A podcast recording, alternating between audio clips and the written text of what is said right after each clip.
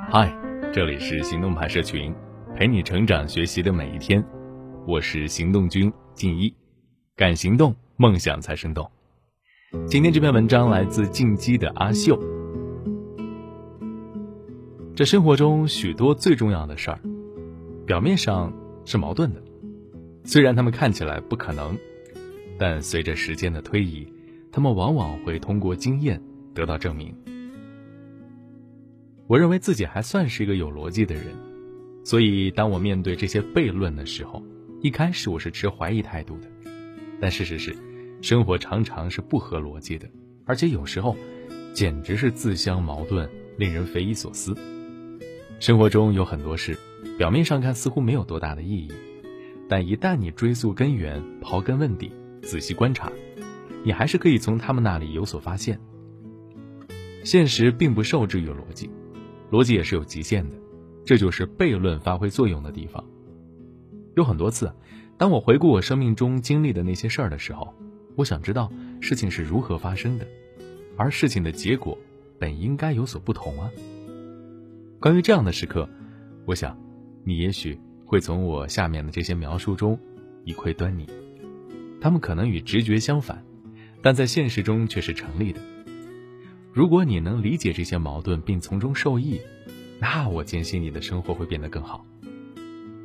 第一，一味追求幸福，反而感到不幸福了。你看，我以前聊到过自己追求幸福的艰苦奋斗，以及我到底能否追求到幸福的事儿。我追求幸福就像上了瘾一样可怕。我做了一切努力想得到快乐，但是无论我做什么，都没有办法获得幸福。事实上。恰恰相反，一味的追求幸福让我很痛苦。我发现，自己是为了追求幸福而追求幸福，我追求的背后，好像没什么意义。我是想要幸福，但我不能仅仅通过追求幸福来获得幸福。幸福，恐怕不是什么刻意追寻的目标，而是美好生活的副产品。第二个悖论。社交媒体让我们日益疏远。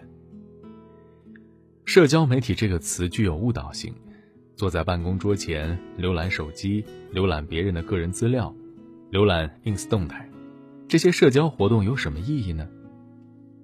社交媒体确实是与来自世界各地的朋友保持联系的一种极好的方式，但也正是它让我们感觉到距离彼此更近，所以。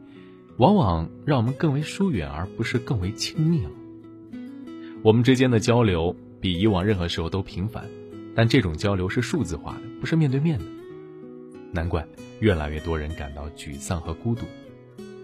我们是不是要重新学习如何在人的层面上，而不是通过社交媒体与他人沟通呢？第三，独处使你更善于交际吗？哎。这话问着感觉很奇怪吧？但是你越品味这句话，越会发现其中意味深长。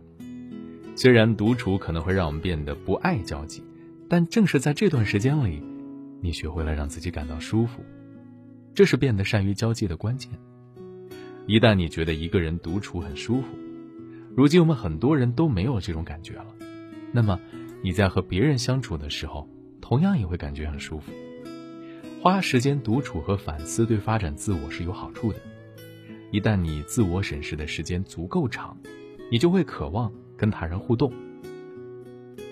第四，唯一不变的，就是变化。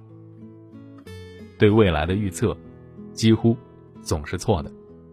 但是，如果有一件对未来的预测总是正确的，那就是事情一直都是在变化当中。你只要看一看过去二十年科技的快速进步。就会明白这一点。我们已经从只有最低计算能力的手机，发展出了多姿多彩、功能齐全的智能手机，变化的速度是惊人的呀！而且不仅仅是在技术方面，万事万物莫不都在不断变化之中。虽然我们可以认为事情会长期保持不变，但事实却远非如此。不管我们喜欢还是不喜欢，变化总是伴随我们。越早接受这一事实，也就能越早适应这件事儿。同样的第五点，唯一确定的就是不确定。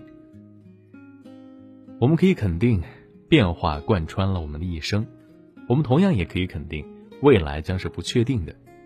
没有人能够准确的预测未来。我怀疑这一点会随着时间的推移而改变。从现在起发生的一切都没有办法预测。我们可以做出假设呀，或者有根据的猜测呀，但是永远无法确定，不是吗？这意味着，如果我们今天做出正确的决定，我们也许就有能力塑造我们的未来。虽然未来可能是不确定的，但如果我们采取行动的话，也许可以尽最大的努力使它成为一个美好的未来。第六点，选项越多，反而越难选择。每当走进咖啡馆或者餐馆点菜的时候，你也会有这样的情况吧？菜单上的选择太多了，究竟要买哪一个？当我们面对更多选项的时候，我们对自己选择的东西就会变得不那么满意，也就更难以做出决定了。由于有更多的选择，选择一个特定的项目就有了更大的机会成本，这使得我们对我们的任何决定都不会太满意。有时候啊，少就是多。第七，失败会带来成功。没有人会喜欢失败的，但如果你想成功，你就不得不经历失败。我记得我小时候第一次尝试骑自行车的时候，没有保护轮，不管怎么努力，我都没有办法保持平衡，自行车不断的翻倒。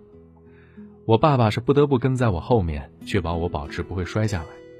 这种情况持续了好几天，在摔了无数次的情况下，我终于能够在没有任何帮助的情况下骑自行车了。我们从错误中学习，这句老话绝对没错，失败不要紧。只要你从中吸取教训，并且把从中学到的教训用到你未来的努力中去，成功来自进步，进步来自失败，这两者的联系比你想象的要紧密得多。第八，对死亡的恐惧会令你更加懂得享受生活。这是我的经历啊！我记得读过一篇知识书上的文章，差点把我吓坏了，因为他说。当宇宙所有的氢都耗尽的时候，他就会寿终正寝。对于一个九岁的孩子来说，这似乎是一件很傻的事儿，但是我确实很担心啊！我担惊受怕，以至于每一天都如惊弓之鸟一般。我敢相信，我会因为一件自己根本无法控制的事情吓得茶饭不思，简直就是杞人忧天。讽刺的是，后来有一次我被车撞到，结果我发现再一次被车撞的时候。我居然没有害怕死亡，看来我确实有所改变了。这些事儿让我意识到，死亡总有一天会发生。岁月，白驹过隙，我应该充分利用好自己在这个星球上每一分每一秒的时间啊。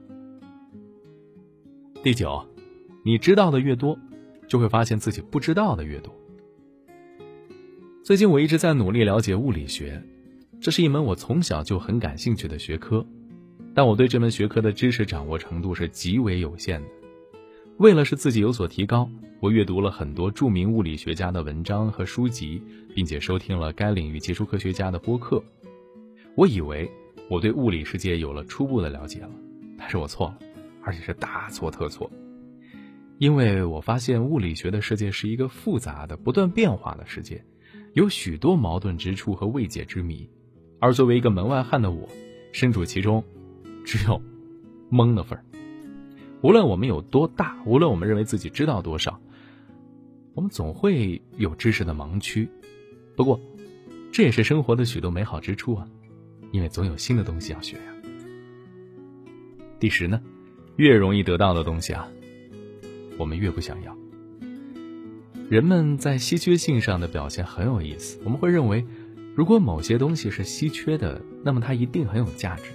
但事实往往并非如此，俱乐部就是一个很好的例子。他们制造了一种稀缺的假象，只有经过挑选的人才能进入。然而，一旦我们真正的进入到了那样的一个俱乐部，我们常常会感到幻灭，因为我们发现呢，也不过就是那么回事儿，就像我们去过的其他俱乐部一样，白白浪费了那么多时间。这是因为我们下意识的认为那些容易得到的东西是没有价值的，而那些不那么容易得到的东西是有价值的。这就是为什么我们梦想拥有一辆法拉利，梦想成为一名企业家。我们天生渴望那些看似稀缺的东西，然而，当我们真正的得到那些东西的时候，他们其实也没有给我们留下太深刻的印象。重要的是，仅仅因为某些东西是稀缺的，难道意味着它很有价值吗？第十一个是你害怕什么，就要去做什么。就好像我和我的旅行，因为这样或那样的原因，我害怕做很多事儿，旅行就是其中之一。更确切的说，是一个人出国旅行。我记事儿起啊，我就想作为一名背包客去澳大利亚旅行。但是我不敢一个人去。有一天，我再也无法忍受自己的工作了，然后我申请了签证，辞掉了工作，订了去澳大利亚的单程机票。当我订好机票的那一刻，我惊呆了。而当航班起飞的时候，我更害怕了，因为我知道没有回头路啊！我非常害怕一个人在外国，我不想让飞机着陆。然而，当我下了飞机来到澳大利亚，一件有趣的事发生了。我没有再害怕，我很兴奋。我意识到我必须对自己负责，旅行也必须继续下去。那之后呢？我度过了非常棒的一年。之后，我又在不同的国家生活了五年。这也许就是你要试一试的：越害怕什么，反而越要试试什么。第十二，你越想把一个人留在身边，反而会把他推得越远。也许这是因为一种需求感。你看，没有人喜欢做他们觉得有义务做的事儿。想让那个你觉得很特别的人一直和你在一起，可能感觉很正常，但这会让对方感觉你很需要他，他有义务和你在一起。当行为或者感觉成为义务的时候，他们就失去了意义。人们愿意花时间和你在一起，是因为。他们喜欢和你在一起，而不是因为他们觉得这是一种义务。这是这些关系能够起作用的原因。尊重别人的时间和欲望，而不是强迫他们花时间和你在一起，是保持健康关系的最佳方法。否则，你可能会发现这些关系正面临分崩离析的危险。第十三，说的越少，其实说的越多。这是我上大学的时候发现的。那个时候我很害羞。也不喜欢在研讨会上发言，我会根据话题和听众的不一样，会在某些课上发言，但是不会在所有课上发言。在这段时间里，我注意到一件很有趣的事儿：那些我更积极的表达自己想法的课堂上，人们反而不太注意我说了什么；然而在那些我很少发言的课堂上发言的时候，每个人都全神贯注的听我讲。为什么呢？也许啊，我们说的越多。周围的人呢会变得越自在，他们开始根据你所说的形成自己的假设。然而，当你说话不多的时候，情况就不一样了，因为我们不太确定某人他到底要说什么，他观点是什么，所以就很难形成对某人的看法。一旦你大声的说出来，人们往往会听得更多，因为他们渴望听到你说的话。结果，我们说的越多，我们的话就越失去意义。但是，如果平时不说话，一旦你开口，你会发现，你的话呀，分量是相当的不小。好了，今天的文章就先到这儿了。你还可以关注微信公众号“行动派大学”，还有更多干货等着你。